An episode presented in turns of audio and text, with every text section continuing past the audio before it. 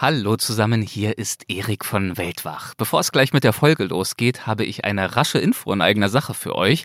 Und zwar hoffentlich eine gute Nachricht. Jedenfalls für alle von euch, denen der Sinn nach etwas mehr Entspannung und Entschleunigung im Leben steht.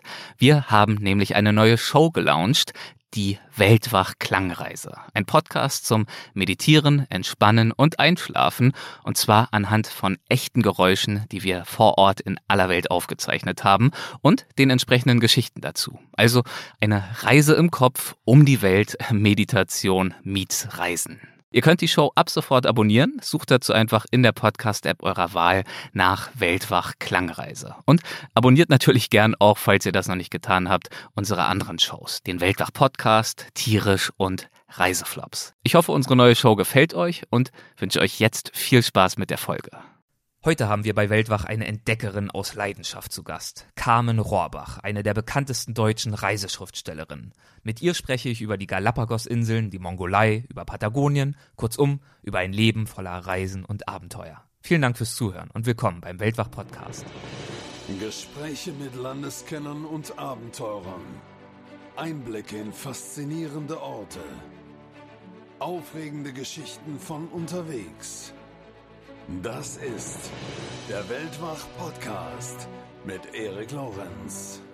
Ich habe immer so den Spruch gehabt, da war ich vielleicht so 14 Jahre alt, wenn Menschen mich fragten, wo willst du hin, habe ich immer gesagt, von Feuerland bis Kamtschatka, vom Nordpol bis zum Südpol, also die ganze Erde.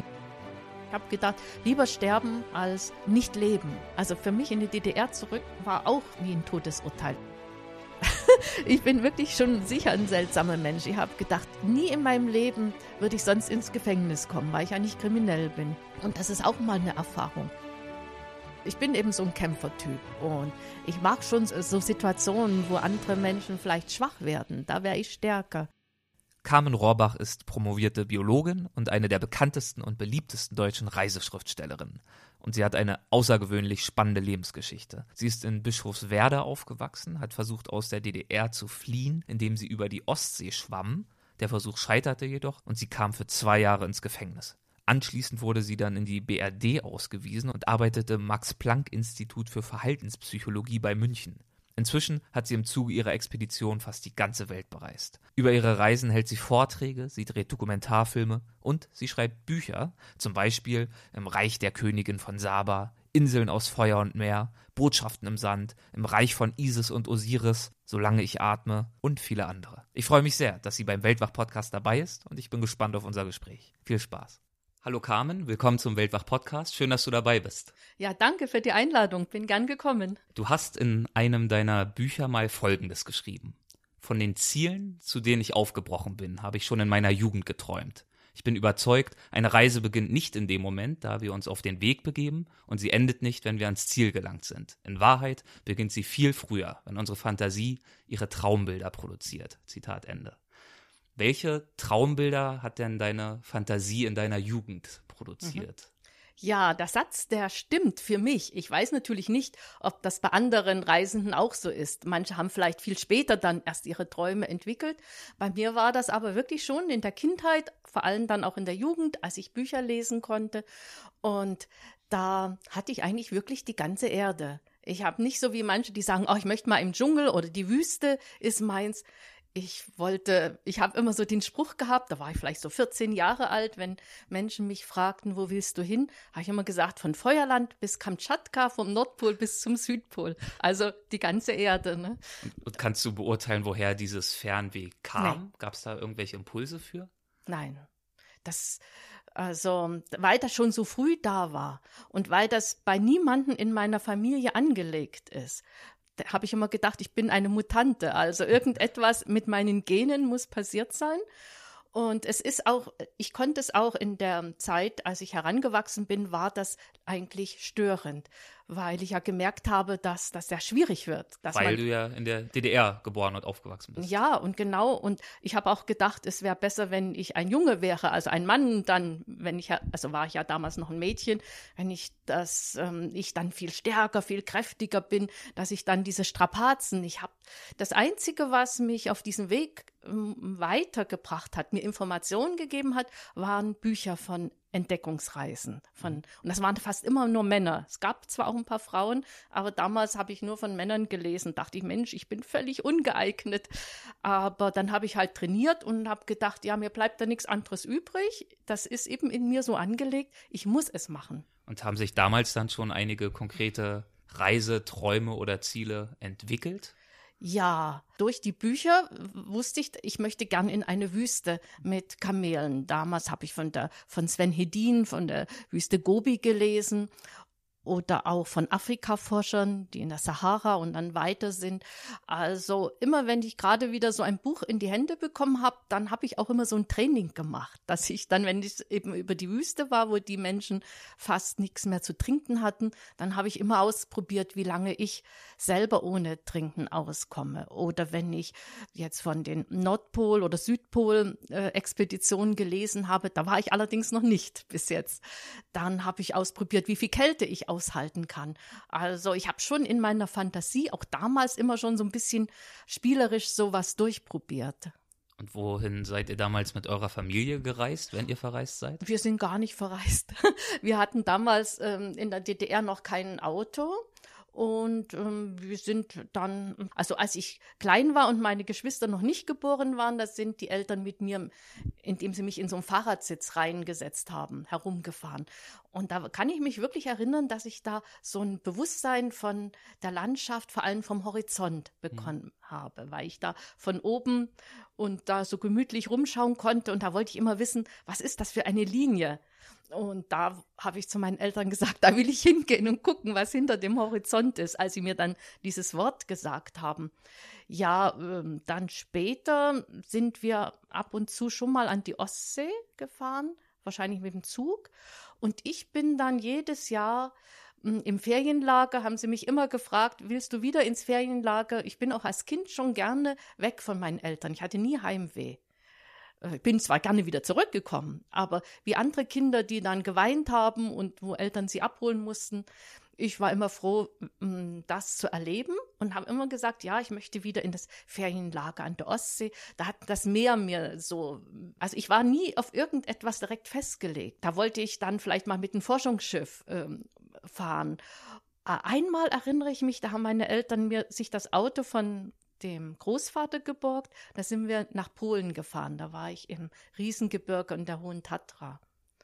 Aber es war damals wirklich äh, eng begrenzt. Und in der Schule haben wir in der, als Abiturklasse eine Reise auch in die Hohe Tatra gemacht. Mhm. Mehr habe ich da in der Zeit noch nicht so erleben können. Und dann trotzdem dieses gewaltige Fernweh oder auch diese ja. Sehnsucht auf die Welt. Hast du dich dadurch damals eher beflügelt gefühlt oder war das eher deprimierend, weil du ja auch befürchten musstest, dass viele dieser Träume niemals Wirklichkeit werden würden. Ah, ich da kann man nicht leben, wenn man denkt, das wird nicht wirklich. Also ich jedenfalls, ich musste einfach davon ausgehen, dass es Wirklichkeit wird. Und das war eben einfach, äh, für die anderen war das vielleicht was ganz Großartiges. Für mich hab, war das wie ein Vorspiel. So, das ist es noch nicht, ne? Hm. Weil das war ja eigentlich so vor der Haustür und nicht das. Gut, sicher habe ich, war ich manchmal verzweifelt und dann kam dann vielleicht mein Real, Realitätssinn durch und habe gedacht, wie soll denn das werden mal. Das geht ja nicht. Aber als ich dann Biologie studiert habe, habe ich darauf gehofft und bin davon ausgegangen, dass ich mal wenigstens in die sozialistischen Länder Forschungsreisen machen kann. Und ein Ort, der dich früh verzaubert hat, das sind die Galapagos-Inseln, über die du ja auch mindestens ein Buch geschrieben hast. Ein Buch, ja. Ein Buch. Mhm. Wie und wann bist du denn das erste Mal auf diese Inseln aufmerksam geworden? Ja, das war ein Film von Sielmann. Ich wusste gar nicht, dass das ein westdeutscher Film ist. Ich war vielleicht so zwölf Jahre alt und immer wenn ich äh, zur Schule ging, auf dem Weg lag das Kino und da sah ich eines Tages so Schwarz-Weiß-Bilder von Echsen, die ich noch nie gesehen hatte und äh, Riesenschildkröten, diese Galapagos-Schildkröten und diese Landschaft. Und dann habe ich aber gesehen, dass es ein Abendfilm war. Also es war einer der wenigen Filme, wo die Menschen, die das zu entscheiden hatten, die sonst Zensur gemacht haben, gesagt haben, ist ja harmlos, sind ja nur Tiere. Und dann bin ich zu meinen Eltern und habe gesagt, das war so 20 Uhr, wurde da gesendet, durfte ich da, hätte ich gar nicht gedurft. Da habe ich gesagt, ihr müsst mitkommen, ich muss diesen Film sehen. Und dann ähm, anschließend habe ich zu meinen Eltern gesagt, dass ich dahin möchte. Und dann habe ich gesagt, ja, da kannst du vielleicht ähm, hinkommen, wenn du Biologie studierst. Die haben gewusst, dass das nicht richtig wäre. Aber ich war gar nicht so gut in der Schule zu der Zeit, weil ich dachte, da lerne ich nichts Gescheites, was ich mal brauche. Und als ich dann mir so dachte, na ja, vielleicht habe ich das geglaubt mit zwölf Jahren kann man das noch nicht wissen, dass das unrealistisch ist. Aber so dann, wurde der Gedanke wirklich eingepflanzt. Da wurde er eingepflanzt und vor allem, dass ich eben dann das auch äh, geschafft habe, dass ich dann gute Zensuren bekommen habe. Toll, also wirklich ein inspirierender Film für dich. Ja. Und, und die haben, die haben eben gedacht, der ist harmlos und haben nicht gewusst, dass sie eben bei mir da gerade eben was in Gang setzen, was sie nicht mehr aufhalten konnten. Und du hast ja dann im Studium, aber auch danach viel dafür getan, das verwirklichen zu können, irgendwann wirklich auf den Galapagos-Inseln zu stehen. Und du hast mal geschrieben, dass du deiner Ansicht nach nur ein einziges Mal wirklich in Lebensgefahr warst. Wann war das? Naja, irgendwann war natürlich klar, dass ich das in der DDR nicht verwirklichen kann.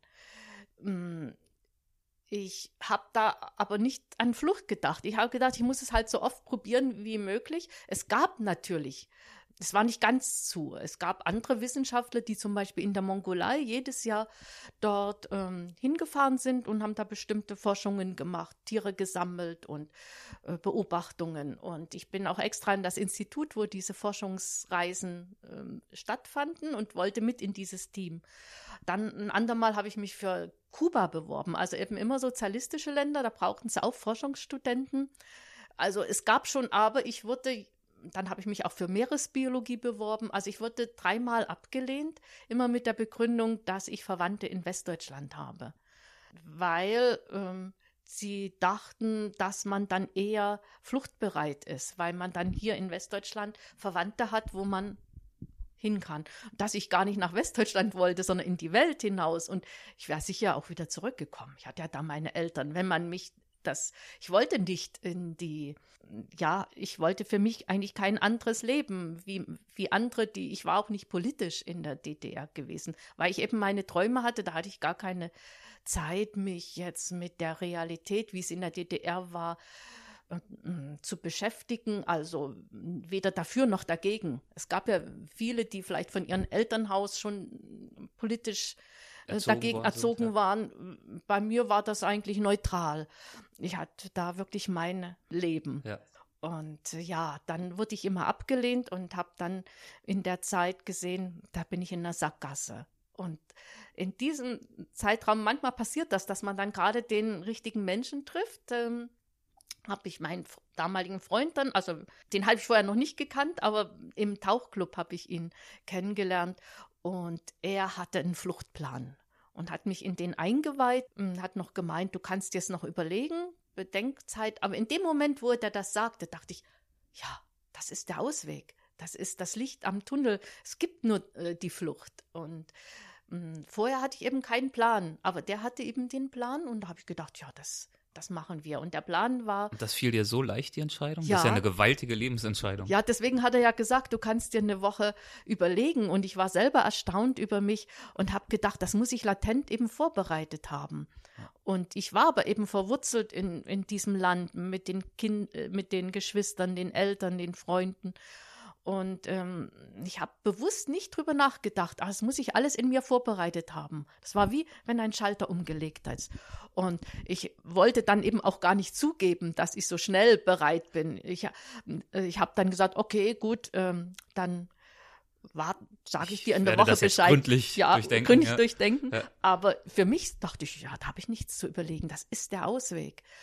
Und ja, die, der Idee war, schien mir so richtig schön, einfach und gar nicht lebensgefährlich, mit einem Schlauchboot über die Ostsee zu paddeln, Richtung Dänemark. Das sind ungefähr so 50 Kilometer. Und ja, da dachte ich, ja, ich war sehr, immer, immer trainiert und dachte, ja, das, das ist, das machen wir. Ähm, das war aber dann gar nicht so einfach. Wir sind mit der ganzen Ausrüstung, mit dem Schlauchboot, aber auch mit Tauchausrüstung, also mit, mit Neoprenanzug gegen die Kälte und weil wir auch durch die Fünf-Meilen-Zone das Boot durchziehen wollten, damit wir nicht drin sitzen, damit die uns dann, gibt es ja diese Küstenwachboote, äh, die haben damals Küstenschutzboote geheißen, um die Küste vor den Ausreisenden zu schützen. Mm, da das, haben gedacht, dann könnt ihr das gegen den Nachthimmel besser sehen, dass wenn da so zwei, wollten wir durch das ähm, schwimmen und hinter uns herziehen, das äh, Boot. Es war so ein aufblasbares Schlauchboot, so in Kajakform. Mhm. Ja, und da war dann, was wir vorher gar nicht wissen konnten, ein Suchscheinwerfer. Der war aber nicht an der Küste. Also mein Freund hatte das vorher schon mal ohne mich untersucht, wo eben diese Suchscheinwerfer an der Küste angebracht sind, die dann ganz hell in der Nacht den ganzen Küstenstreifen ableuchten. Und das muss aber auf einem dieser Boote gewesen sein, denn als wir dann im Wasser waren, waren wir plötzlich in diesen Scheinwerferkegel und haben das Boot zerstört und waren, die Küste war noch zu sehen. Wir waren vielleicht einen Kilometer erst ja, so etwa. Und wir hätten eigentlich zurückgemusst, weil schwimmend diese 50 Kilometer gegen Strömungen, also 50 Kilometer ist schon mal viel, das ist mehr als der Ärmelkanal.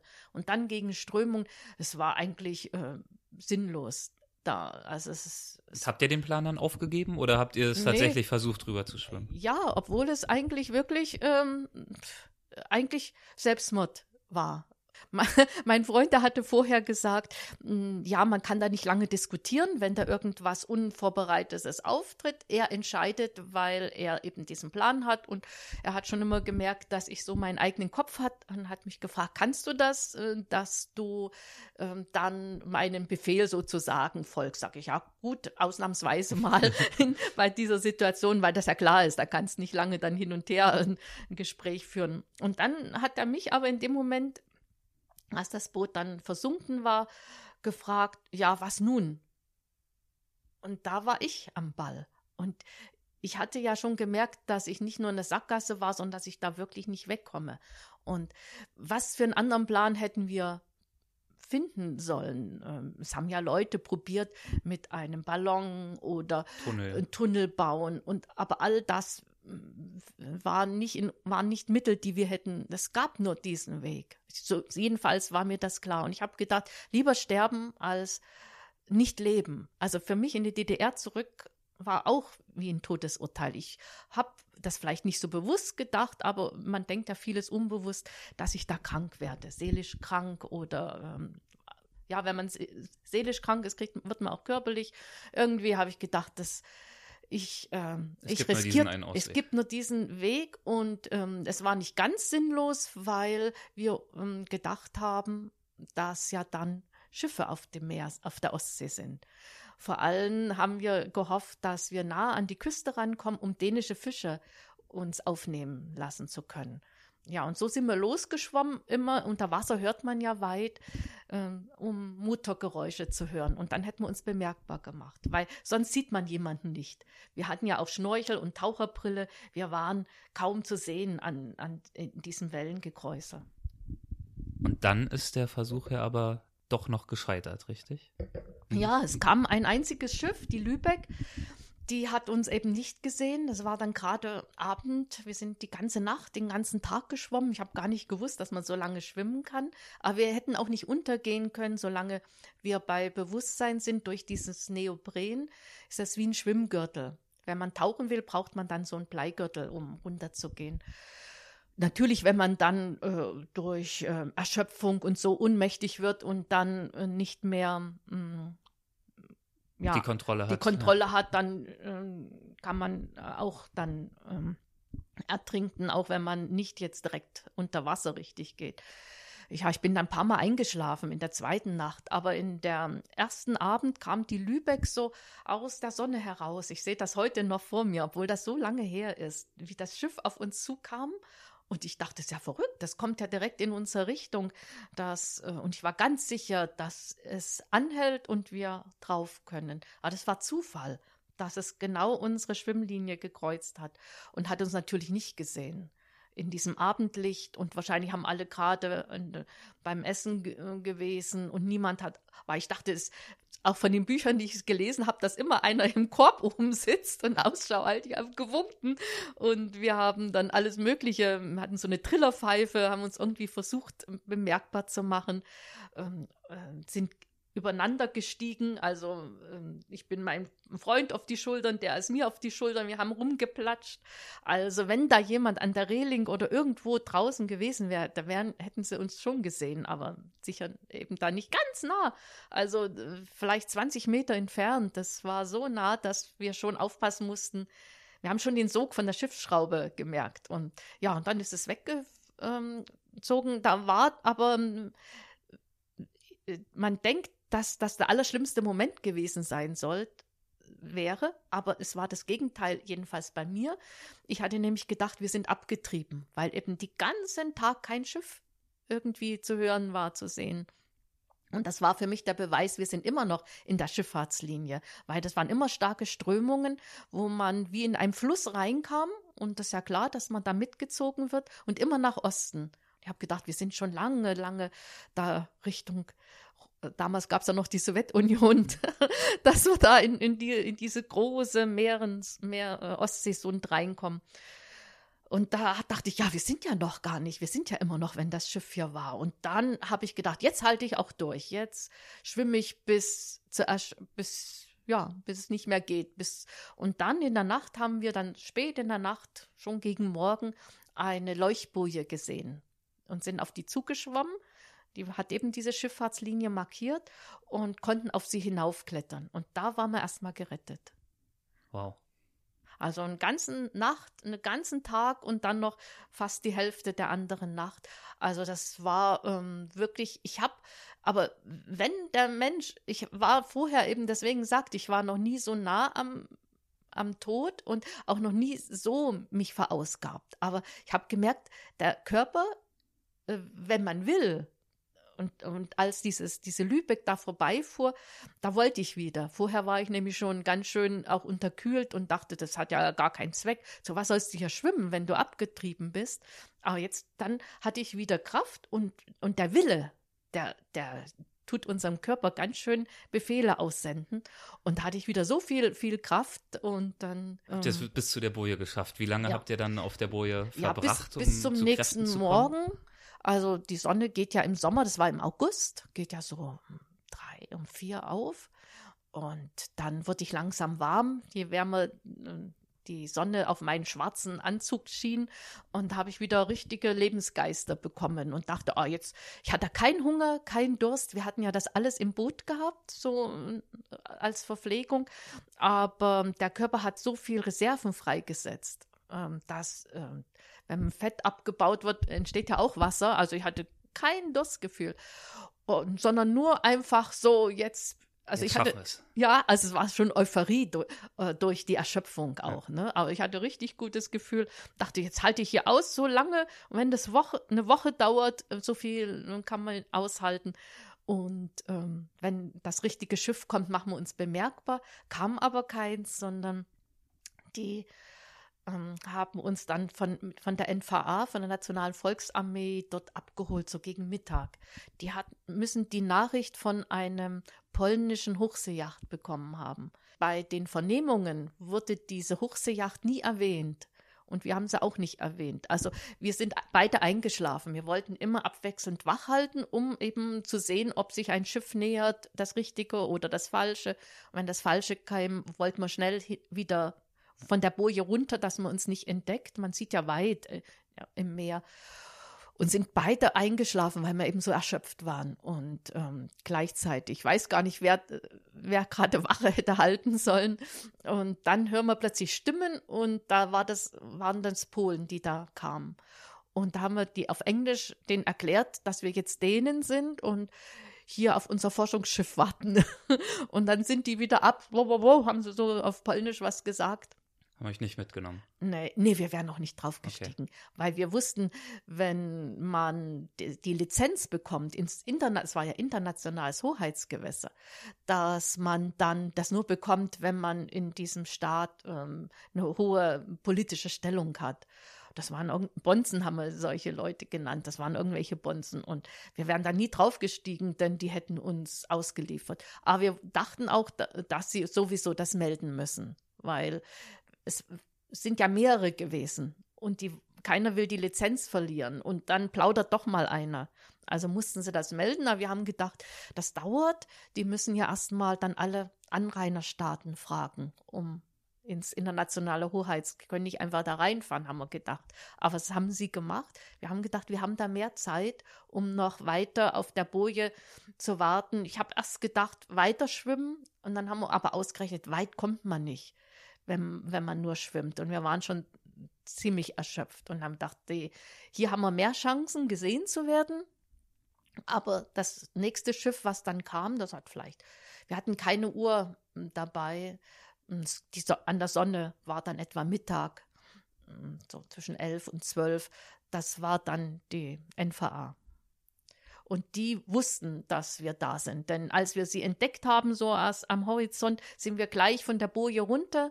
Die haben angehalten und haben ein Schlauchboot ins Wasser gesetzt und haben die Boje umkreist und uns dann natürlich gesehen. Und da muss man dort einsteigen. Und wie bist du damit umgegangen? Ja, das ist auch wieder seltsam. Ich war äh, so froh, dass ich noch am Leben war. Also ich habe gedacht, Schlimmeres als der Tod äh, kann mir nicht passieren, so wie die Bremer Stadtmusikanten.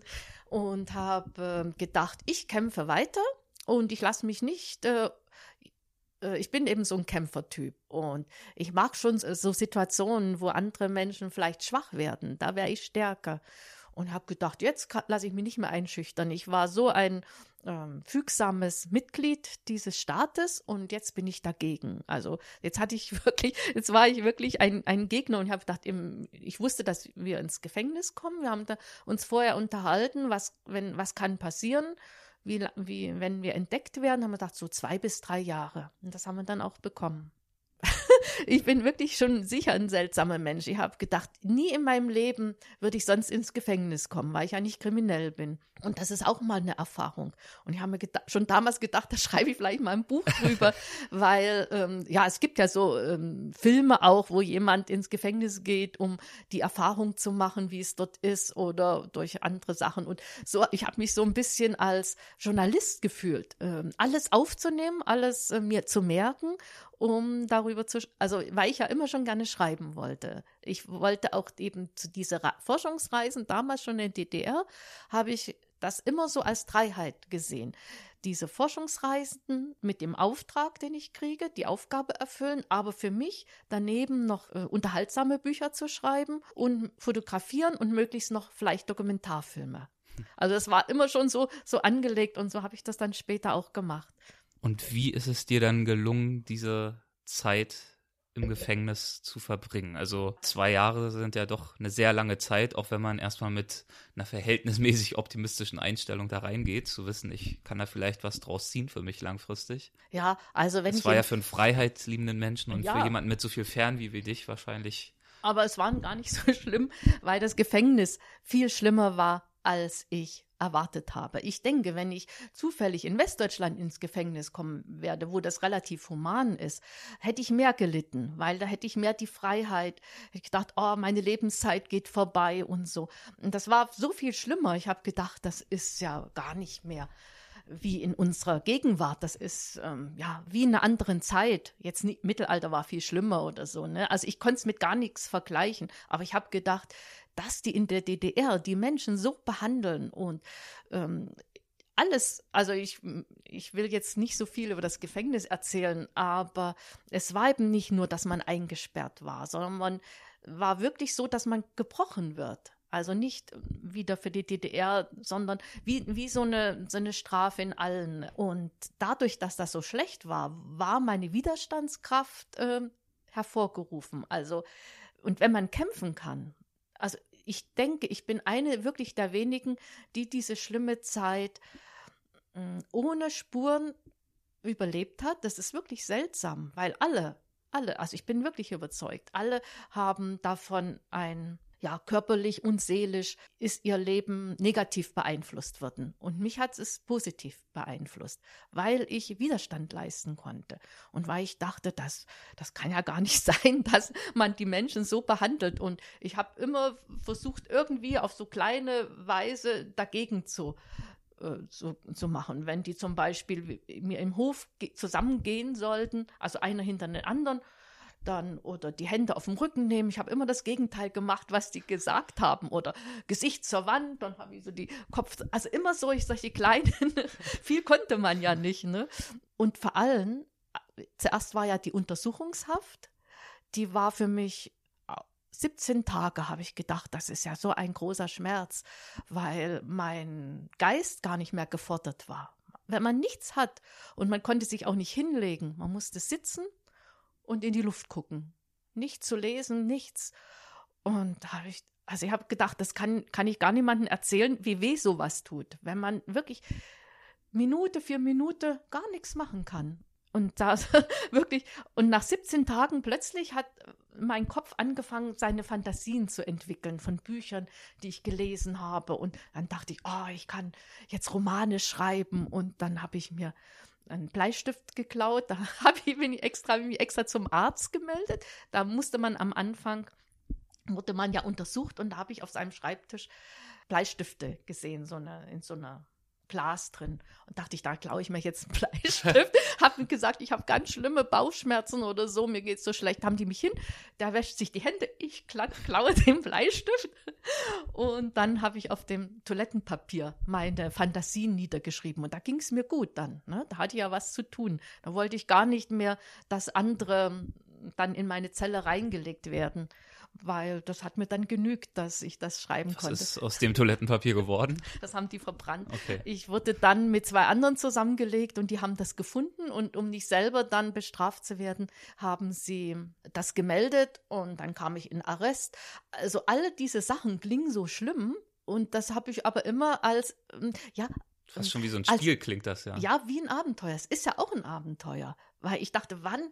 Arrest klingt so furchtbar und es war auch furchtbar. Du kriegst nichts zu essen, hast keine Decke, ist kalt. Also die haben wirklich menschenverachtend mit uns umgegangen. Aber ich habe gedacht, mich kriegt er nicht. Ich habe ja für die Wildnis trainiert, für die Antarktis und ich halte das alles aus. Und als ich dann in der Haftanstalt war, in das war das berühmte Hoheneck. Da habe ich von den anderen erfahren, dass es Verträge gibt zwischen DDR und Westdeutschland und dass Gefangene auf eine Liste kommen und rausgekauft werden. Und da hatte ich jetzt ein richtiges Ziel, dass ich mich so unmöglich, denn die haben damals auch in der Verhandlung zu mir gesagt, sie waren ja ein guter Bürger, ein guter DDR-Bürger, ich durfte studieren und alles. Sie sind nur verleitet worden und sie wollten das mir nicht glauben, dass es wirklich mein Wille ist. Und habe ich gesagt, jetzt beweise ich euch, dass ich nicht mehr zurückgewinnen war und habe dann Hungerstreik gemacht und Arbeitsverweigerung und sowas, weil ich das eben dann erzwingen wollte, auch auf die Liste zu kommen. Und das hat dann auch geklappt. Ja, ich weiß nicht, ob das wirklich, ähm, es hat geklappt, aber ich weiß nicht, ob das wirklich aufgrund meines, habe ich keinen Hinweis. Ich habe nämlich wirklich eben Verwandte in Westdeutschland und die Tante, die Schwester meiner Mutter, hat wohl was für mich eingeleitet. Vielleicht wäre ich auch ohne, dass ich das alles so gemacht hätte, rausgekommen. Aber dann wäre ich nicht mit so viel Selbstbewusstsein rausgekommen. Du bist dann also in die BRD rüber gelangt, Ja. hast dort angefangen, dir dein neues Leben aufzubauen. Wie hast du dann begonnen, deine neu gewonnene Freiheit fürs Reisen zu nutzen? Ja, ich wollte ja nie reisen um des Reisens willen.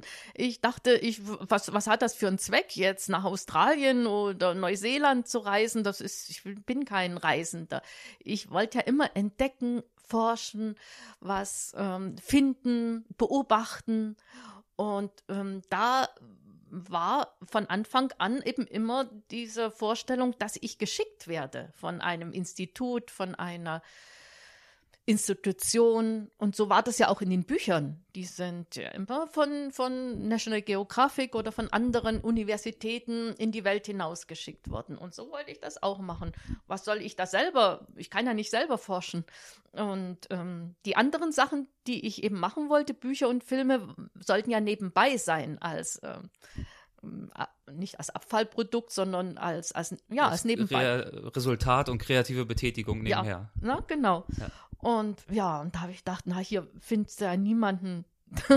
und ja, aber ich hatte eben mein Diplom abgeschlossen äh, als Biologin und habe mich dann in Seewiesen beworben, die, das was der Konrad Lorenz gegründet hat. Und so bin ich hier nach Bayern gekommen, weil das eben hier in der Nähe von München ist. Und da war das wie so eine Stadtrampe für mich, dass ich dort dann promovieren konnte lustigerweise mit der mongolischen Wüstenrennmaus, wo ich doch immer in die Mongolei wollte, aber die hatten die dort im Institut, da haben mich nicht in die Mongolei geschickt.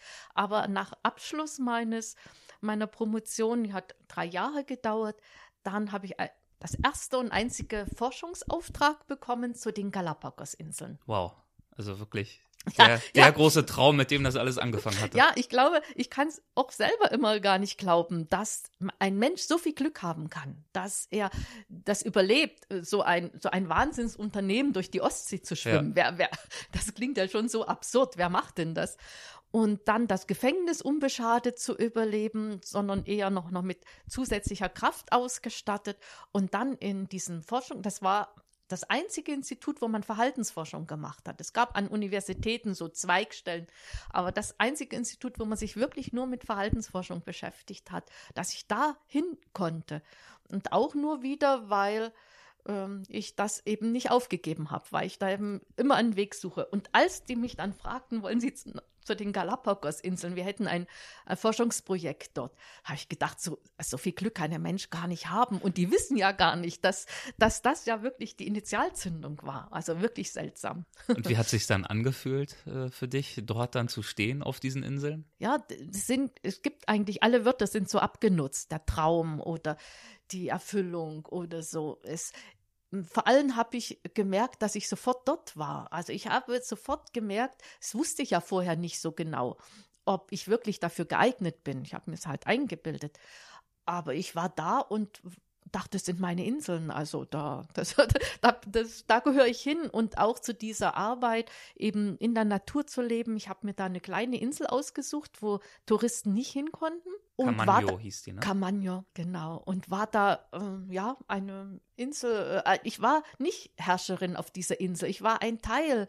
Da waren der, der Lebewesen, die dort waren. Der Meerechsen und der. Wie viel Vögel. Zeit hast du dort verbracht ein, und was war Jahr. so dein Alltag? Ein, ein Jahr. Ein Jahr. Und äh, die Aufgabe war eben gerade diese Meerechsen. Ich hatte ja schon immer als Kind auch gerade mit Reptilien, äh, mich haben alle Tiere interessiert, so wie mich die ganze Erde interessiert, so auch ähm, alle Tiere außer die Mikroben und die kleinen, die man nicht sieht. Aber äh, sonst kann ich eigentlich gar nicht sagen. Natürlich, die Wirbeltiere stehen mir näher als jetzt irgendwelche Schnecken zum Beispiel oder so. Aber dort eben waren die Seevögel und, und Reptilien waren eben schon besonders immer schon seit der Kindheit, weil ich die fangen konnte. Ich habe damals eben immer die Tiere eben möglichst nah haben wollen und die waren halt gut zu fangen, Eidechsen und Ringelnattern zum Beispiel.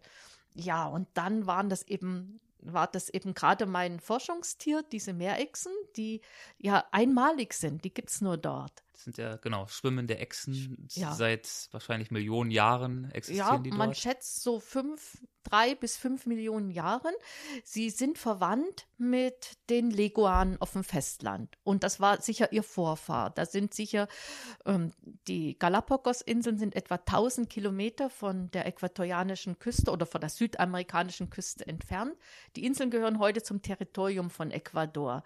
Und da sind ähm, von Urwaldströmen, bei Gewitter, Pflanzeninseln abgetrieben ins Meer, in den Pazifik, in den stillen Ozean. Und dann haben das eben nur einige Reptilien ausgehalten, diese Triftreise in dieser Äquatorsonne, 1000 Kilometer durchs Meer und kamen dort an und da war nichts, nur schwarze Lava keine Pflanzen wie vorher im Urwald. Und dann haben sie sich angepasst und verändert durch diese Einflüsse dann. Und sie, sie hatten nur die Chance, entweder umkommen oder sich zu verändern und haben gelernt, die Algen zu fressen, ins Meer hinabzutauchen. Sie können eben das Meerwasser trinken und das mit Salzdrüsen in der Nase ausscheiden, weil es dort, es gibt dann schon Süßwasser, aber mehr im, in den Inneren der großen Inseln.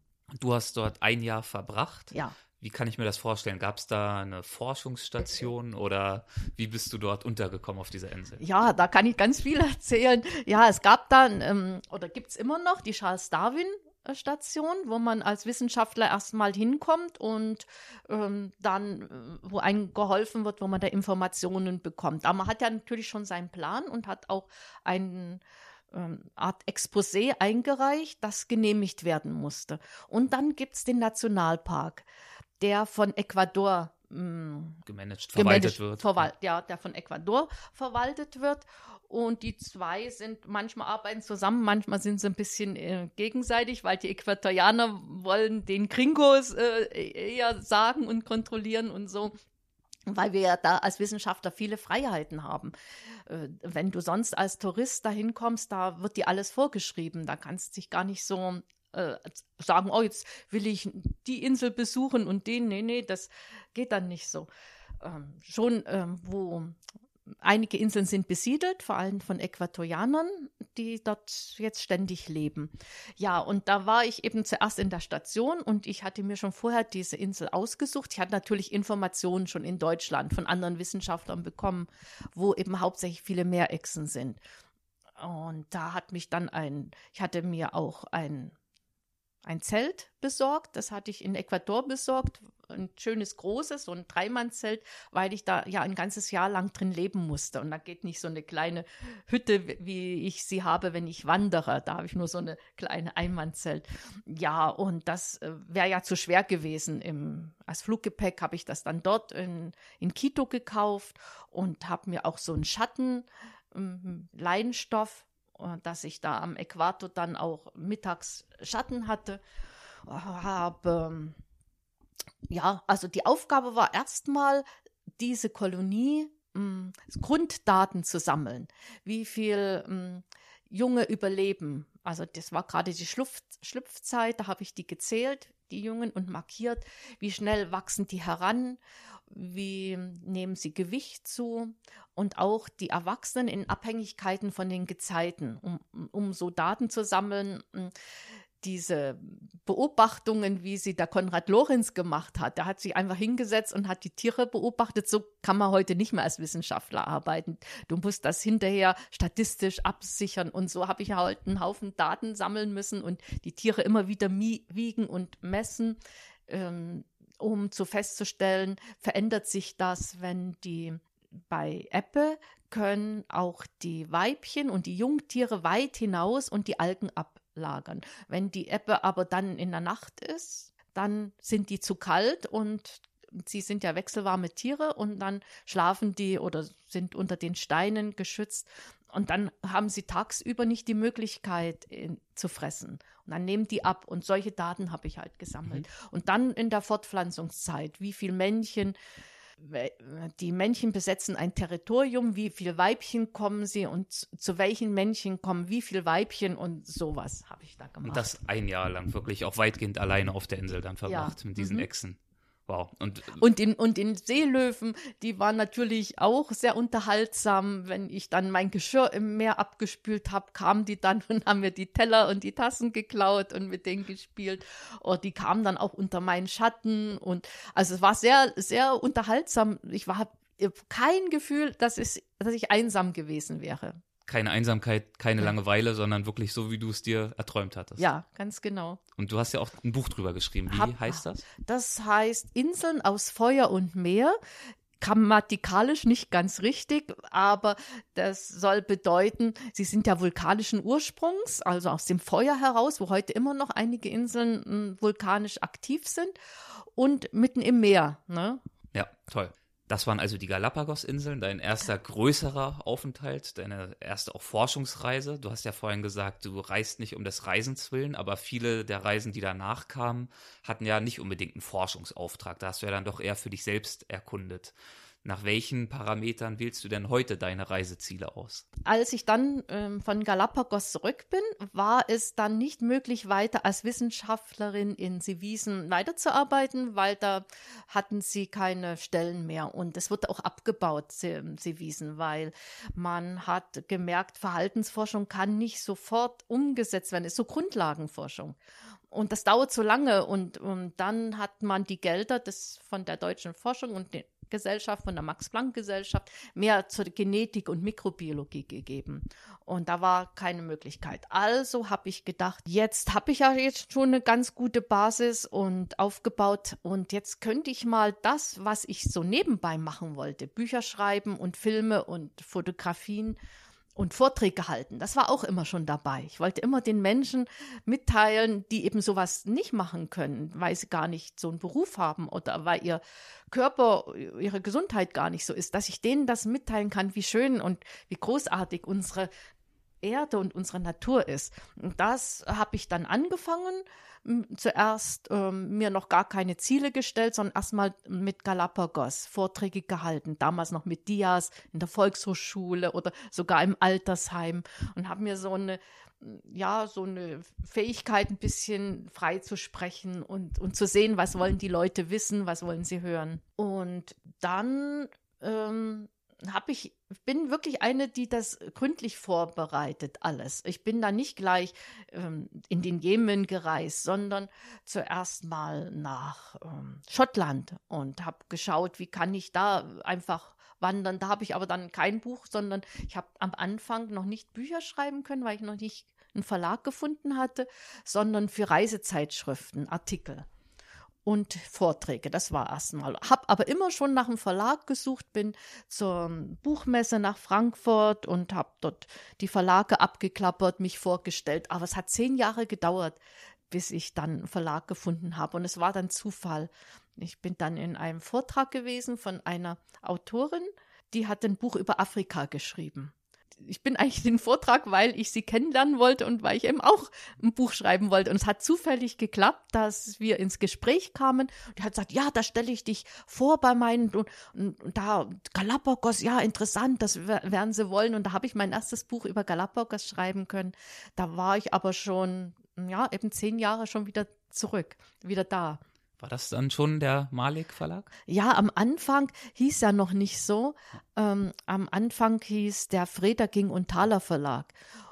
Ganz am Anfang hieß er Schneider Verlag. Das hieß dann Abenteuerreport und das hat dann der Freda King und Thaler übernommen.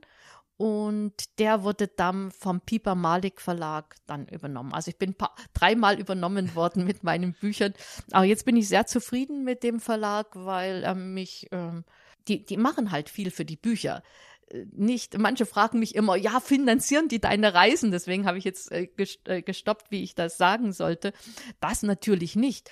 Aber dadurch, dass sie die Bücher ähm, veröffentlichen und auch gut in den Buchhandlungen sich präsentieren, bekomme ich dann Einladungen von Buchhandlungen für Lesungen. Und ähm, nur von den Büchern könnte ich das nicht so alles finanzieren, obwohl ich sehr viele habe, über, über ein Dutzend.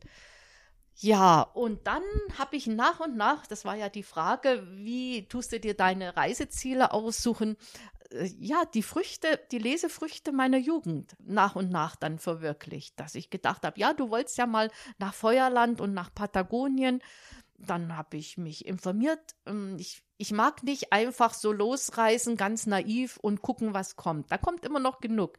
Ich will schon wissen, was ich dort finden will. Und dann lese ich halt vorher Bücher und sammle Informationen oder frage ähm, Institutionen oder es gibt manchmal auch ähm, Vereine, die sich mit sowas beschäftigen. Also ich sammle erstmal ein paar Jahre lang alle möglichen Informationen und dann, wenn ich dann denke, oh, jetzt ist die Zeit reif, dann reise ich dorthin. Und was zieht dich da insbesondere an den wilderen Gebieten unserer Erde an, von denen viele auf den ersten Blick doch auch recht lebensfeindlich sind? Ja, gerade das, dass dort wenig Menschen sind. Die Menschen, die dann dort leben, die interessieren mich da möchte ich dann gerne an ihrem Leben teilnehmen, sehen, wie sie leben. Aber es sind eben gerade die Gebiete, die wir Menschen mit unserer heutigen Zivilisation noch nicht so verändert haben. Wildnisgebiete eben. Und da war eben Patagonien, Feuerland, äh, aber auch die Mongolei. Hm, da hat mich aber das Nomadenleben interessiert oder im Jemen, da hat mich so vieles interessiert, da waren gleich mehrere Themen. Es, ähm, es muss für mich immer irgendwie etwas sein, wie so ein Aufhänger, wo ich sage, ah ja, und dann kommt das andere drumherum. Und bei jedem, bei jedem Thema oder bei jeder Reise war das immer etwas. Und zum Beispiel habe ich noch nichts gefunden für Australien, obwohl das mich reizen würde. Die Aborigines und die, die Kängurus und die ganzen Beuteltiere. Das wäre ja eigentlich für einen Biologen das Eldorado, aber das ist so beliebig. Ich hab, äh, hat noch nichts gezündet. Also da passiert irgendeine Zündung. So, zack. Und ähm, deswegen waren, sind das auch ganz bunte, verschiedene Länder, wo manche Leute mich auch dann fragen, wenn sie meinen Büchertisch sehen, ja, nach welchen Kriterien reisen sie denn? Ja, das ist schwierig zu erklären, aber fast immer war das eben wirklich, dass es eben in, in der Jugend schon so, so eine Zündung gab und die dann jetzt nochmal zündet, indem ich manchmal, zum Beispiel Island, als ich nach Westdeutschland kam, hatte ich äh, gedacht, wenn ich dann reisen werde, was würde dich interessieren? Und da habe ich gedacht, Island, damals hieß Myanmar noch Burma. Da sieht man schon, wie das auseinander liegt. Island wollte ich eben wegen der Vulkane und weil da viel Natur ist. Burma wollte ich wegen der Kultur. Myanmar heute. Wegen den Menschen, wegen dem Buddhismus hat mich eben interessiert, Asien überhaupt. Und ja, aber das sieht man schon mal, dieses Spektrum. Und äh, nach Myanmar bin ich überhaupt noch nicht gekommen und nach Island war erst 2010. Äh, da war es dann wieder ein Buch, was die letzten Ausschlag gegeben hat von einer Frau, die 1908 dorthin gereist ist, was ganz selten war damals für eine Frau. Und das ihr Buch habe ich gelesen, habe ich gedacht, so, jetzt, jetzt ist es auch für mich Zeit, dorthin zu kommen. Also um das so ein bisschen zu erklären, wie mhm. das, wie das so passiert. Und was war das für eine Initialzündung für die Mongolei? Da ja. hast du ja auch ein Buch geschrieben, das heißt Mongolei zu Pferd durch das Land der Winde. Ja, die Mongolei, das hat schon mit fünf Jahren begonnen. Da hat mein Vater, der hat schon so ein bisschen Ambitionen für sowas gehabt. Vielleicht habe ich von ihm so ein bisschen was geerbt. Aber er hat das eben nie leben können. Und der hat mir das weiß ich, da ging ich noch nicht zur Schule, von einem Land erzählt und hat mich schon der Name fasziniert, Mongolei. Und dann hat er erzählt, dass da kein, dass man den Horizont sieht. Das hat er mir wahrscheinlich deswegen erzählt, weil ich immer von dem Horizont gesponnen habe. Sagt, da sind keine Bäume, obwohl ich ja Bäume mag, aber den Horizont auch. Und dann kannst du ringsrum den Horizont sehen. Und die Menschen leben nicht in Häusern, sondern Zelt in Jurten. Oh, und die ziehen herum die bleiben nicht an einem Ort. Habe ich gedacht, oh, ich wäre so gerne Mongolin. Ja, und dann habe ich auch äh, schon in der DDR-Zeit eben Bücher über die Mongolei gelesen und bin eben dann auch nach Halle zu der Universität, wo sie in die Mongolei Reisen gemacht haben. Und als ich dann in Westdeutschland war, war erstmal andere Ziele da. Und ich habe auch gedacht, die Mongolei war das erste Land, wovon ich geträumt habe. Und da kann ich eigentlich nur enttäuscht werden. Da reise ich nicht hin weil ich muss nicht überall hinreisen. Und ja, ich hatte auch ein bisschen Angst vor der Enttäuschung, weil ich dachte, das will ich mir bewahren, so als Traumland. Ja, und dann habe ich irgendwann mal bei einem Interview da wurde ich gefragt, wohin reisen Sie als, wollen Sie als nächstes reisen? Und ich hatte nicht mit dieser Frage gerechnet. Und wahrscheinlich war das eben wieder so latent in mir vorbereitet, habe ich gesagt, in die Mongolei. Und dann hat wird ich von allen immer gefragt, also auch im Verlag und von Freunden und andere, die das eben gesehen hatten oder gehört hatten, ja, wann reist du denn jetzt? dann habe ich gedacht, so, du bist sonst immer so mutig. Jetzt musst du auch mutig gegen die, äh, die Enttäuschung, die mögliche Enttäuschung aufnehmen. Und dann habe ich, bin ich dahin gereist. Und deine Reise dorthin begann ja eigentlich mit einer Familie in Ulaanbaatar. Ja, genau. Über die du ja den lang ersehnten Kontakt dann zu Nomaden herstellen konntest. Wie hat sich dieser Kontakt ergeben? Ja, da war auch wieder, ja, ich habe äh, gedacht, mh, hm, mir das so, ich stelle mir auch alles immer so richtig vor, bildlich. Was kann passieren und wie, wie kann ich verhindern, dass eben das Negative nicht passiert?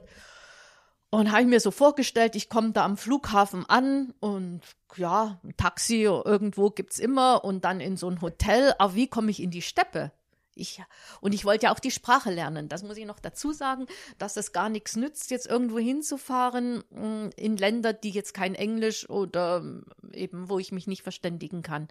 Weil ich will ja keine Dolmetscherin mitnehmen und ich will mit den Menschen direkt reden. Und die Sprache ist wirklich das Fenster zu anderen Menschen oder die Tür, die öffnet sich dann. Und wenn man die Sprache nicht kann, dann bleibt man immer außen vor. Also, ich wusste, ich muss da eine Sprachschule besuchen. Ich will auch nicht die ganze Zeit im Hotel oder in so einer Pension leben. Ich will Menschen am, am liebsten in der Familie.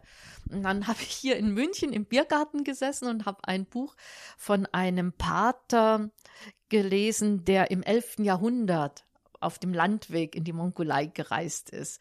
Damals hat nicht mehr der Genghis Khan gelebt, sondern Kublai Khan, ein Enkel, und hat eben davon berichtet. Und ich lese das und ein Mann neben mir spricht mich an. Im Biergarten ist das ja ganz üblich und sagt, ja, wollen Sie in die Mongolei reisen? Und wir sind ins Gespräch gekommen und er gibt mir die Adresse von einer jungen Studentin, die jetzt hier studiert hatte in, in Deutschland und wieder zurück ist. Und dann habe ich mir so ein Kauderwelsch-Buch besorgt, habe mir so ein paar Sätze rausgeschrieben, denn erstmal dachte ich, ja, wer weiß, sie kann vielleicht gar nicht mehr so viel Deutsch oder hat es nie so gelernt, weiß man ja nicht. Oder jemand anders von der Familie kommt und habe dann mir so zusammengestückelt, äh, ja, ich bin Carmen und wo, wo, wo, habe ich so ein paar Sätze und ich, äh, ja, das war eine Überwindung die Nummer zu wählen, weil ich dachte, wie überall telefonieren wir hin nach Amerika oder so, aber jetzt in die Mongolei, das war so komisch, weil das in meiner Vorstellung immer auch ein Land war, was noch abgeschieden ist von unseren Lebensart. Aber klar, ich wusste ja, es ist die Hauptstadt.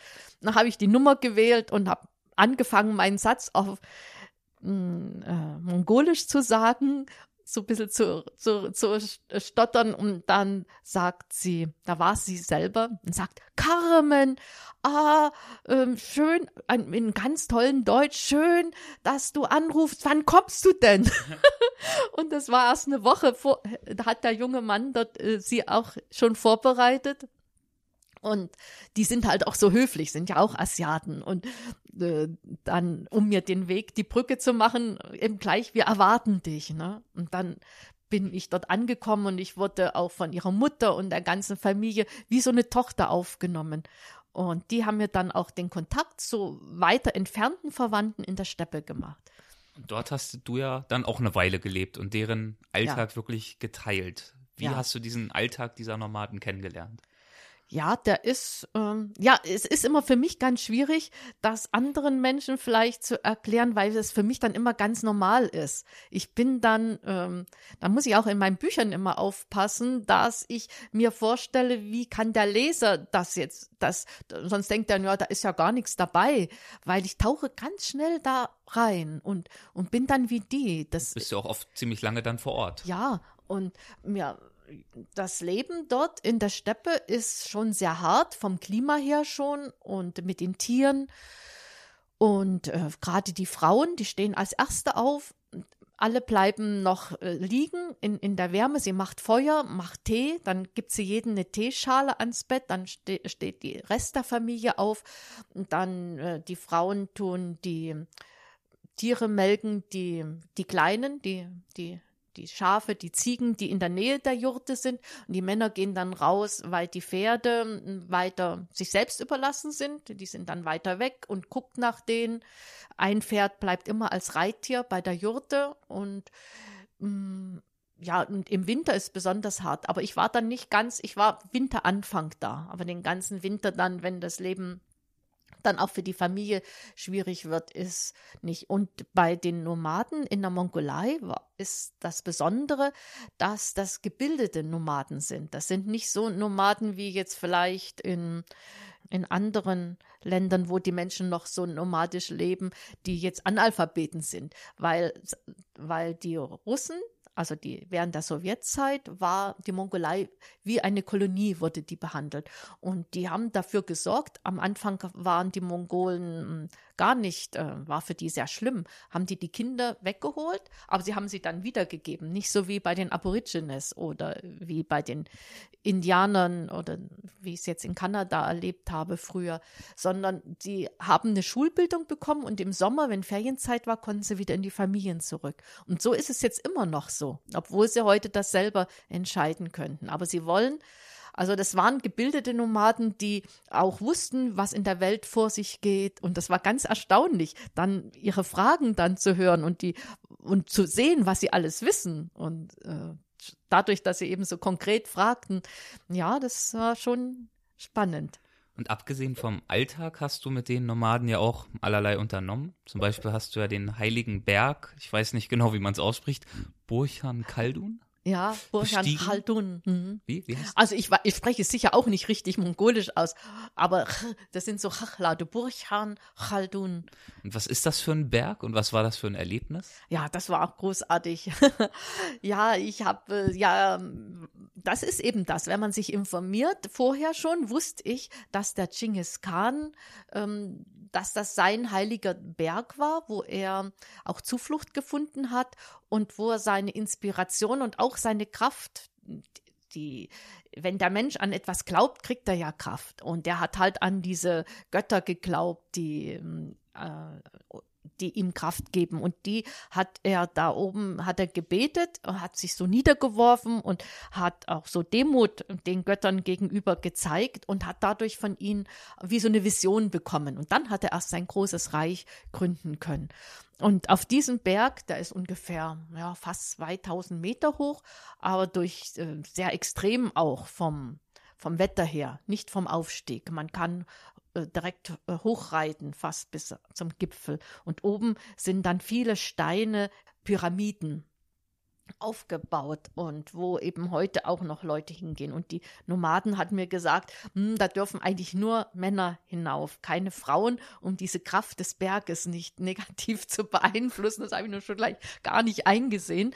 Aber ich respektiere natürlich immer, was die sagen. Aber wenn das möglich ist, ähm, mache ich es trotzdem. Und ich hatte da einen jungen Führer dabei, weil wir ja mit den Pferden konnte ich allein nicht umgehen. Also ich habe ja noch andere Ritte gemacht in die Wüste Gobi und in den Altai, mh, weil die Mongo Mongolei ist fünfmal so groß wie Deutschland. Und da gibt es so viele verschiedene Gebiete. Ich habe äh, gar nicht gedacht, dass das so vielfältig ist. Und da hatte ich den Amra, ähm, weil die Pferde hätten mir nicht gehorcht. Die wären mir davon gelaufen nach zwei, drei Tagen. Die hätten gemerkt, dass ich nicht so wie die Mongolen rieche und hätten sich dann gedacht, nö, das mögen wir nicht, jetzt gehen wir davon. Also hatten wir vier Pferde, zwei Lasttiere, so sind wir immer unterwegs gewesen.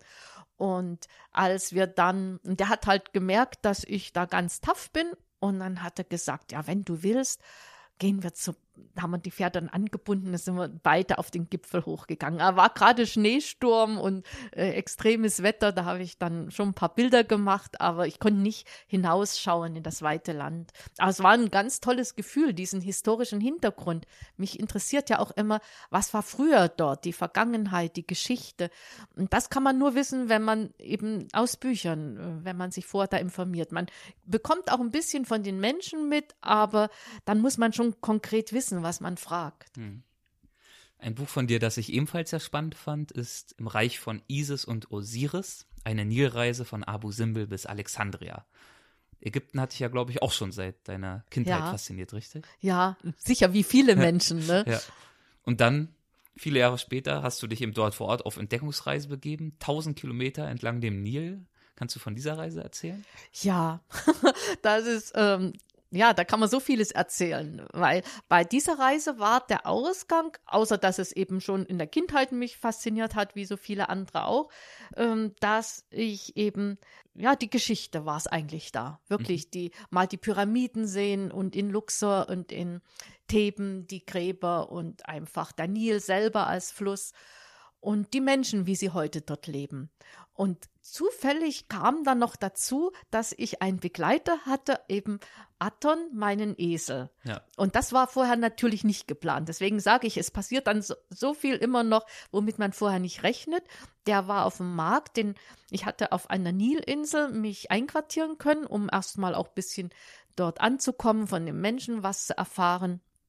Es sind zwei Dörfer dort sind sehr viel nubische Einwanderer, die schon zur ägyptische, also zur Pharaonenzeit ähm, auch da in dem Südägypten ähm, eingewandert oder dort lebten.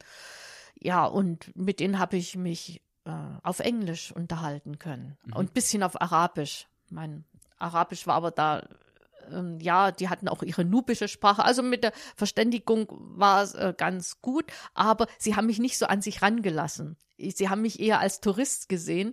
Ich wollte nämlich mit denen zusammen wohnen, was ich immer so gerne mache. Und da habe ich einen jungen Mann auf dem Markt getroffen, den habe ich gefragt, wo kann man hier äh, bei zu Gast sein, bei Menschen und so. Er sagt, oh ja, bei meinen Eltern und hat mich über die Nilinsel, also über den Nil zu der Insel hingerudert. Elefantine heißt die. Und dann sehe ich, dass die ausziehen aus dem Haus. Es war ein kleines Lehmhaus. Die haben mir das ganze Haus zur Verfügung gestellt. Da war ich schon überrascht. Deswegen habe ich dann nicht so den, die Nähe, aber bei der Reise dann schon. Und da stand immer ein Esel vor dem, ja, das war so parkähnlich mit, mit Palmen und viel Pflanzen, weil da viel hm, Wasserläufe vom Nil zur Bewässerung eingeleitet werden ja, so richtig idyllisch. Und mit dem habe ich mich immer unterhalten. Und dann haben die Leute, die ich ja dann doch mich befreundet habe, die wussten, dass ich da auch ein Buch schreiben will, haben gesagt, das wäre vielleicht ein Thema. Du willst ja ein Buch schreiben. Wir fahren jetzt zum Markt, zum Viehmarkt. Da kannst du auch Fotos machen. Und da habe ich meinen Esel wieder gesehen und der sollte zum Schlachter kommen äh, verkauft werden. Und dann habe ich ihn gekauft. Und dann habe ich die ganze Reise von Assam nach Luxor mit meinem Aton gemacht und dort dann in einer Tierarztpraxis die von einer Engländerin gegründet worden war, wo aber jetzt einheimische Ärzte sind, gefragt, äh, ob es jemand gibt, der Tiere gut behandelt, weil sie werden ja nicht so gut in den Ländern behandelt, die Esel vor allem ja. nicht und hatte mir eine Frau, eine Familie, die Fatima, empfohlen und die, mit der habe ich mich dann auch befreundet und da habe ich dann mein Aton, da hatte dort ein gutes Heim gefunden. Und inwiefern hat dieser Esel den Verlauf deiner Reise verändert? Ja, der hat ihn total verändert, weil sonst hätte ich ja vielleicht ein Mietauto nehmen müssen, wie andere Touristen auch. Und hätte vielleicht gar kein Buch geschrieben weil das wäre dann eben wirklich eine normale Reise gewesen, wie es viele machen. Aber so sind wir auf der einen Seite ist die Straße und da gab es damals schon auch immer Kontrollpunkte, denn sie wollten nicht, dass den Touristen was passiert. Es war damals ja schon auch die Gefahr mit Terrorismus und oder Leute zu kidnappen und Geld zu erpressen. Dann haben sie eben alle Fahrzeuge in einem Konvoi fahren lassen, Polizei vorne und Polizei hinten, zu den einzelnen Tempeln und dann wieder einsteigen und so ja, wäre mir sonst auch nichts anderes übrig geblieben. Aber so konnte ich mit Aton auf der anderen Seite des Nils von Dorf zu Dorf wandern und das war sehr schön. Toll, wirklich spannend. Ja, es gibt noch viele weitere Themen, über die man mit dir sprechen könnte. Du ja. warst bei den Maasai in Kenia, du warst in Patagonien, wo ich jetzt auch in Chile gerade war. Ähm, du warst auf den Philippinen, vielleicht dazu noch ganz kurz, das finde ich ganz interessant. Du warst 1984 auf der Insel Palawan. Ja. Dort war ich auch vor ein paar Jahren. Okay. Und hast über das Fischernest El Nido ganz im Norden geschrieben. Es wirkt auf mich, als wäre es unverändert immer so gewesen und als würde es immer so bleiben. Ein Leben in Gleichmaß und Zeitlosigkeit. Das ist, wie gesagt, schon eine Weile her. Warst du seitdem nochmal dort? Aber ich bin sicher, dass es nicht mehr so ist. Ja, das ist nämlich wirklich für ja. mich interessant, weil das ja. leider Gottes, muss man sagen, mit der Beobachtung heute gar nichts mehr zu tun hat. Das ist wirklich ein turbulentes kleines Städtchen, immer noch umgeben von atemberaubend schöner Natur, aber im Ort an sich halt dichte Hotelbauten, Tuk-Tuk-Lärm, was man sich so vorstellt, aber dann eben dieses wunderschöne äh, Archipel natürlich trotzdem direkt vor der Küste und immer noch ein Riesenerlebnis dort zu sein. Ja, glaube ich. Man darf es dann bloß nicht mit früher vergleichen. Genau. Und das ist sicher auch der Grund, dass ich, außer dass die Erde so groß ist, dass ich nicht ähm, möglichst zweimal in das gleiche Land reise. Ähm, ja, wie ich bei der Mongolei, ich habe schon Angst vor so Enttäuschungen. Ja. Äh, außer es gäbe einen bestimmten Grund, der von außen an mich herangetragen wird. Irgendein, entweder Forschungsarbeit oder was Journalistisches oder ein neues Buch. Aber ja, ich habe im Internet eben auch bisschen recherchiert, wo ich darüber geschrieben habe, die, das den Bericht habe ich ja viel später dann erst geschrieben.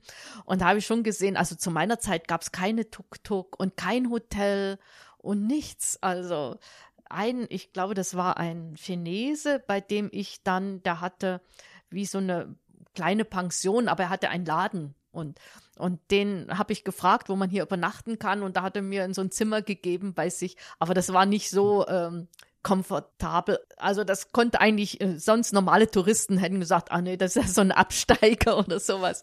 Ja, und und das war so still und damals also deswegen habe ich das auch wirklich so echt geschrieben. Ich dachte, wie soll das sich hier ändern? Dass die Menschen leben hier vom Meer, von den Fischen, leben ihr Leben und da aber wenn der An Einfluss von außen kommt und da ist glaube ich in der Nähe auch so eine Tauchstation, ne? Hm. was dann den, das war damals noch nicht. Und das hat dann so diese, ja, wenn Geld kommt, dann entwickelt sich Infrastruktur. Ja, ich kann, ich kann nicht sagen, ob ich das gut oder schlecht finde, dass ich kann das so, ich bin überhaupt so, dass ich nicht urteilen will. Ich versuche auch in meinen Büchern es einfach so zu schildern, wie ich sehe, wie ich es empfinde, aber nicht zu sagen, so ist es gut oder so ist schlecht, denn es ist nur anders dann. Ne? Hat Nachteile, hat Vorteile. Ja, man kann halt äh, natürlich zum einen, ja, Wohlstand für die Bevölkerung zum Teil, zum anderen geht es auch hier und da mit einem Kulturverlust einher und was wir dann oft als authentisch von außen betrachten, bedeutet ja. für die Beteiligten dann zum Teil einfach nur Armut. Und somit wird dieses Urteil eben sehr schwer. Ja, ist eigentlich unmöglich, jedenfalls für mich, weil ja auch nur einige davon profitieren. Und genau. die anderen, vorher waren alle ähnlich, alle gleich, außer dieser äh, Chinese, der mit dem Laden, der war ein bisschen reicher. Aber die anderen waren alle, so was ich so gesehen habe, gleich, gleiche unter gleichen. Mhm. Und jetzt gibt es dann Unterschiede. Welche, die es schaffen, die von profitieren und andere nicht. Welches deiner Bücher ist denn für einen Zuhörer, der noch nichts von dir gelesen hat, am besten geeignet, dich kennenzulernen? Gibt es da eins, oh. was dir in den Sinn kommt? Ja, ähm, das ist schwierig. Es kommt, ähm, das wäre ich oft gefragt am Büchertisch und dann gucke ich mir natürlich die Leute an. Wenn das so ältere sind, die interessiert schon äh, meine Fluchtgeschichte. Solange ich atme. Solange ich Buch. atme, ja. Ich hat, ähm, der Titel kommt vom Verlag. Ich hatte eigentlich Flucht aus dem Paradies gehabt, weil man uns immer gesagt hat, hm, wir bauen hier das Paradies auf, wir leben bald im Paradies, haben die uns so eingeredet. Als Kind habe ich dran geglaubt und dann fand ich das so toll, so paradox. Alle Menschen freuen sich, sagen, es ist paradiesisch, wunderbar und dann flüchtet man ja nicht daraus. Ne? Mhm. Aber gerade dieser Widerspruch, dachte ich, ist ein ganz toller Titel, aber der Verlag meinte, den versteht niemand. Und dann haben sie das äh, so, äh, sich den so genommen. Ja, dann äh, sage ich äh, dieses äh, Buch, meine Fluchtgeschichte oder den Jemen, weil gerade bei Frauen sage ich das, die, die sind sehr empfänglich für so eine Kultur, interessieren sich dafür. Dort hast du auch viel Zeit verbracht, ne? Ich da habe ich ein, ein ganzes Jahr. Ja. Oder ich, äh, ich habe zwei Bände, wo ich kürzere Reisen oder wo ich ähm, Reisen, die kein Buch geworden sind. Und ähm, einige auch ähm, Zusammenfassung von, von Reisen. Genau. Also wo es, wo so kürzere Geschichten, das ist Unterwegs sein ist mein Leben, ist auch Titel vom Verlag und Neugier ist mein Kompass. Kompass. Ja, ich habe, ich würde nie solche Titel, ich würde immer gerne Titel wählen, die nicht so mich in Vordergrund stellen, obwohl ich in meinen Büchern, mm, ja, gezwungenermaßen äh, mich ähm, ist aus der ersten Person geschrieben, aber ja. nicht, es geht, dreht sich nicht um dich, sondern man nimmt halt nur dich, weil du eine Perspektive brauchst. Ja. Aber im Fokus steht schon das Erlebte der Ort, die Geschichte, wie sich das anfühlt. Genau. Das geht halt wirklich in die Tiefe bei dir. Genau, das kann man nicht besser sagen, weil es, äh, ich es langweilig finde, wenn ich den Leuten mit meinen Gefühlsergüssen da oder, oder auch was da alles Schlimmes passiert. Ich nehme mich eher, ja, wirklich wie so ein, ein, ein rotes Band oder ähm, ein, ein Führer durch das. Ne? Und da muss ich automatisch mich nehmen. Ne? Aber ich würd, würde mich lieber im Hintergrund, vor allem nicht im Titel, haben. Aber ich, ich finde, was bei dir beim, vielleicht kann man das ja noch sagen, ähm, bei deinen Büchern wirklich di dich abhebt, auch von den anderen Malik-Büchern, die ja auf den ersten Blick ähnlich sind vom Genre her, ist, äh, du schreibst wirklich, ich, ich hatte immer so einen Künstler vor Augen, der auf einer auf eine Leinwand malt. Ha. Also du beobachtest sehr genau und es geht nicht nach innen, sondern man guckt halt auf die Leinwand und du, du bandst das Beobachtete halt sehr präzise in Worte und beschreibst es sehr detailliert. Das können irgendwelche Abläufe in der Natur sein, irgendwelche Vögel, die, die sich irgendwo niederlassen. Das können natürlich Menschen sein, wie sie leben und arbeiten. Und das ist wirklich sehr detailliert beschrieben. Also es geht dir jetzt nicht nur darum, im Abstrakten irgendwie was über die Kultur zu vermitteln oder in die Geschichte einzutauchen, sondern auch in der Gegenwart sehr konkret, ausgehend davon, was du erlebst, aber nicht so sehr auf die inneren Prozesse, die bei dir dann stattfinden. Richtig. Ja. Also mir hat es sehr gut gefallen. Deswegen möchte ich das nochmal hervorheben für Ja. die Leute, die, die auf diesen Stil vielleicht äh, Mhm. naja, sich da angesprochen fühlen. Ähm, gibt es etwas am Reisen, das du erst lernen musstest? Schwierig zu sagen. Ähm, ganz bestimmt. Ähm, aber ohne dass das ein dann so bewusst wird, weil es ja ähm, bei jeder Reise lernt man etwas dazu und das hat man dann, besitzt man dann, hat man es verinnerlicht. Ähm, Als ich in, in Schottland meine erste richtige größere Wanderung gemacht habe, habe ich viel zu viel Gepäck mitgenommen. Und das wollte ich natürlich nicht irgendwo verlieren, weil das waren ja Sachen, die ich behalten wollte. Und dann habe ich alles aussortiert und mit einem Paket nach Hause geschickt und gemerkt, dass es, äh, man will ja oder ich will ja nicht nur schleppen und dann habe ich lieber auf ähm, Bequemlichkeit verzichtet und aber weniger Gepäck, damit ich mich umschauen kann und was sehe. Ja, dann das mit den Menschen, da habe ich am Anfang gar keine Erfahrung gemacht. Und das habe ich aber sehr schnell gelernt. Ich brauche mich bloß einfach dumm hinstellen, mit großen Augen gucken und dann, äh, weil ich bin eigentlich schüchtern, wirklich. Das ist äh, äh, schüchtern, das heißt, ich bin mutig, aber ich will niemanden zur Last fallen. Und ich würde es gar nicht so fertig bringen, zu denen hingehen. Gut, den Chinesen habe ich gefragt, weil das war ja offiziell ein, ein Laden.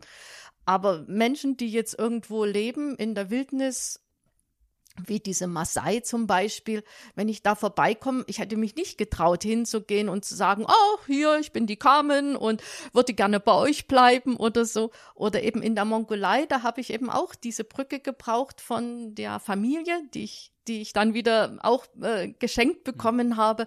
So, so ähm, mache ich das und das habe ich auch vorher nicht gewusst, dass das sich so fügen wird. Ja, was ich gelernt habe, sicher jedes Mal wieder, dass die Menschen, die Landschaft ist immer mir sehr nah, auch die Tiere. Da brauche ich nicht so viel lernen. Vielleicht habe ich da auch im Laufe meines Lebens schon auch als Biologin ähm, eine Kenntnis bekommen, aber auch ein Gefühl. Ich habe schon das Gefühl, dass ich Tiere verstehe. Manchmal besser als Menschen, weil dies einfacher ist. Sie sind äh, einfacher strukturiert. Aber bei den Menschen, da habe ich gemerkt, ähm, dass ich sicher toleranter geworden bin, weil ich gemerkt habe, wir sind uns alle ähnlich, aber jeder hat äh, andere Kultur, andere Prägungen. Und dadurch, dass ich mich dann in ihre Leben so eingefügt habe, dann habe ich, denke ich, bin ich toleranter geworden, als wenn ich nie äh, so Menschen kennengelernt habe, die anders leben, anders denken als wir. Und um dieses Leben zu führen, des Reisens und so viele Menschen und Orte zu besuchen, hast du ja auch auf einiges verzichtet, auf eine Familie, auf ein festes Einkommen. Hast du das jemals als Opfer wahrgenommen? Nee, weder als Opfer noch als Verzicht, sondern als Notwendigkeit. Das war mir eben auch schon klar, weil wirklich, das klingt wirklich komisch, dass ein Kind mit 14 schon weiß, wie es sein Leben gestalten will. Ganz genau konnte ich es natürlich nicht wissen, aber äh, nicht im Detail. Aber ich wusste dadurch, dass ich drei jüngere Geschwister habe, es geht nicht mit Kindern. Weil das mein jüngster Bruder, zu dem ich die nächste, äh, innigste Beziehung habe, weil der 13, 14 Jahre jünger ist, ich habe gemerkt, was eine Mutter es geht nicht beides. Äh, es geht Beruf hier in der Zivilisation. Ich könnte Biologin hier sein und, und Familie haben, aber nicht, wenn man Wildnis machen will. Da hätte ich warten müssen, bis die groß sind und dann ist man immer, man bleibt ja immer Mutter oder Eltern. Ne? Man ist immer besorgt um seine Kinder. Dann kann man nicht ein Jahr plötzlich äh, abhauen irgendwo hin. Die brauchen einen, auch wenn sie schon selber eigene Familie haben. Dann kommt die Enkel. Also das war mir klar, dass ich dieses äh, Leben nicht führen kann, wie es meine Eltern zum Beispiel hatten. Und die hatten das, aber ich habe das schon so verkündet. Ich bin äh, war, ich war so erfüllt von dem, dass ich das, glaube ich, immer denen gesagt habe. Deswegen waren die auch nicht überrascht, dass ich dann so einen Weg gehe. Und meine Mutter hat gesagt, ja, wer erst mal erwachsen, das kommt dann von selber oder so. Du wirst schon eine normale Frau werden. Sag ich, ich bin ja normal, aber, aber nicht, nicht, äh, ich will ein anderes Leben. Ja, vom finanziellen her. Da war ich immer immer sparsam. Das heißt, ich wollte immer meine Reisen unabhängig finanzieren, weil ich da eben auch nicht zu irgendwelchen Firmen gehen wollte für Rucksack, für Schlafsäcke. Wenn die auf mich zugekommen wären, ja gut, aber ähm, dahin zu gehen und sagen, ich habe was ganz Tolles vor, das ist nicht meine Art. Das wusste ich, dass ich das auch nicht gut kann und dass ich es auch nicht will. Und deswegen habe ich dann auch hier ähm, als ich noch nicht so solche großen Reisen gemacht habe, immer schon darauf ähm, gespart, dass ich dann meinetwegen ein ganzes Jahr lang weg sein kann und dass ich das vorher finanziere. Und und so. Und da, das habe ich weniger durch ähm, Arbeit. Am Anfang habe ich schon mal ein Jahr lang so verschiedene Jobs gemacht, Zeitung austragen und so, als ich von Galapagos zurückkam. Und aber ähm, immer, immer ähm, das Geld gehortet, damit ich dann frei reisen kann und das frei finanzieren kann. Weil durch die Bücher, das war mir klar, das ist, ist nicht finanzierbar. So, solche Reisen, wie ich mache, so lange. Und das muss ja hier auch weitergehen. Ich lebe ja hier wie jeder andere auch mit ganz normalen ähm, Versicherungen, Krankenversicherung und so und ähm, habe dann aber lange in einer Wohngemeinschaft gelebt, um eben nicht äh, finanziell durch die Wohnung so und ich wollte nicht eine Wohnung haben, die ich dann vermiete, wenn ich ein Jahr weg bin, weil ich weiß ja nicht, wann ich zurückkomme. Naja, und so hat sich das dann gefügt nach und nach. Also ich hatte immer das Gefühl, ich habe das im Griff und ich mache das ja für wie ich's will. Mhm. Es war nie, dass ich, ich habe auch, ich war auch nie unsicher, dass ich da, dass das schief gehen könnte, weil ich hatte ja auch meinen Beruf. Ich hätte als Biologin jetzt ein bisschen schwieriger, aber ich hätte in, in, ins Institut irgendwo nicht genau, was ich machen möchte, nicht mehr in der Verhaltensforschung, aber in irgendwo überall in der Medizin werden ja Biologen gebraucht, also in einem Labor es wäre nie meine Arbeit gewesen. Aber wenn es alles schiefgegangen wäre, hätte ich immer noch. Oder Journalist. Da habe ich ja auch mit ähm, spekuliert, dass ich dann auch journalistisch arbeiten könnte für eine Zeitschrift oder Zeitung. Aber du hast dich dann eben auf die Bücher fokussiert, auf die Vorträge, auf deine Vortrags- und Lesereisen. Ja, weil das war eben dann, das, ich habe immer so eine Art A, äh, nicht nur einen A-Plan, sondern B-Plan, C-Plan und habe, ähm, so wie ich es bei meinen Reisen mir ausmale, was könnte schiefgehen, so habe ich da auch gedacht, ja, wenn das nicht so geht, wie du dir das wünschst, wenn das nicht klappt, was machst du dann? Und dann habe ich mir eben solche Pläne zurechtgelegt. Toll. Dann würden wir jetzt abschließend, wenn das für dich passt, zu den Halbsätzen kommen. Das ist eine Rubrik, die haben wir in jeder Folge. Das heißt, ich gebe einen Halbsatz vor und du vollendest den. Okay, machen wir. Eine Reise ist für mich in Anführungszeichen gelungen, wenn wenn sie eine Herausforderung war, wenn es ein Erlebnis war, wenn es Begegnungen waren, die ich, die mich beglückt haben. Also die, und es beglückt mich dann, wenn ich was Neues erfahre. Wenn ich nur noch eine Reise unternehmen dürfte, würde ich nach Kamtschatka. Wirklich. Äh, ich weiß nicht, ob ich jemals nach Kamtschatka reisen werde, denn da müsste ich wieder Russisch lernen. Äh, in der Schule hatte ich es ja, aber ich kann nicht mehr sprechen. Äh, oder konnte noch nie, weil das war Schulrussisch. Aber das ist so wie Feuerland seit Kindheit an mein Traum und ich habe auch viele Bücher und so. Also dann würde ich nach Kamtschatka und ich bin noch nicht hingereist. Ich brauche dort ähm, ich weiß, dass ich dahin will, aber nicht als Tourist, nicht äh, so organisiert. Und da brauchte ich eigentlich Russen und die Sprache.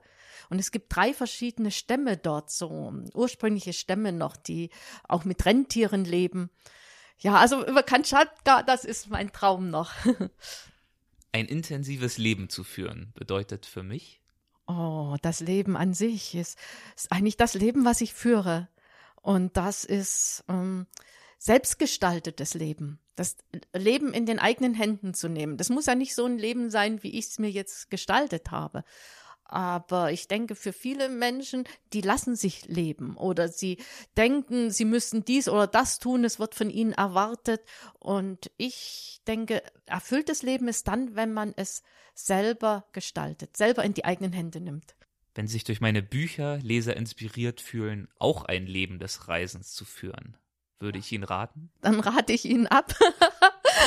es ist, ähm, es ist für viele ähm, schön, einfach in der Fantasie zu reisen. Und mh, mm, eigentlich habe ich da äh, ein bisschen schlechtes Gewissen oder die Verantwortung ist sehr groß, dass ich die dann verführe in etwas, was sie nicht bewältigen könnten.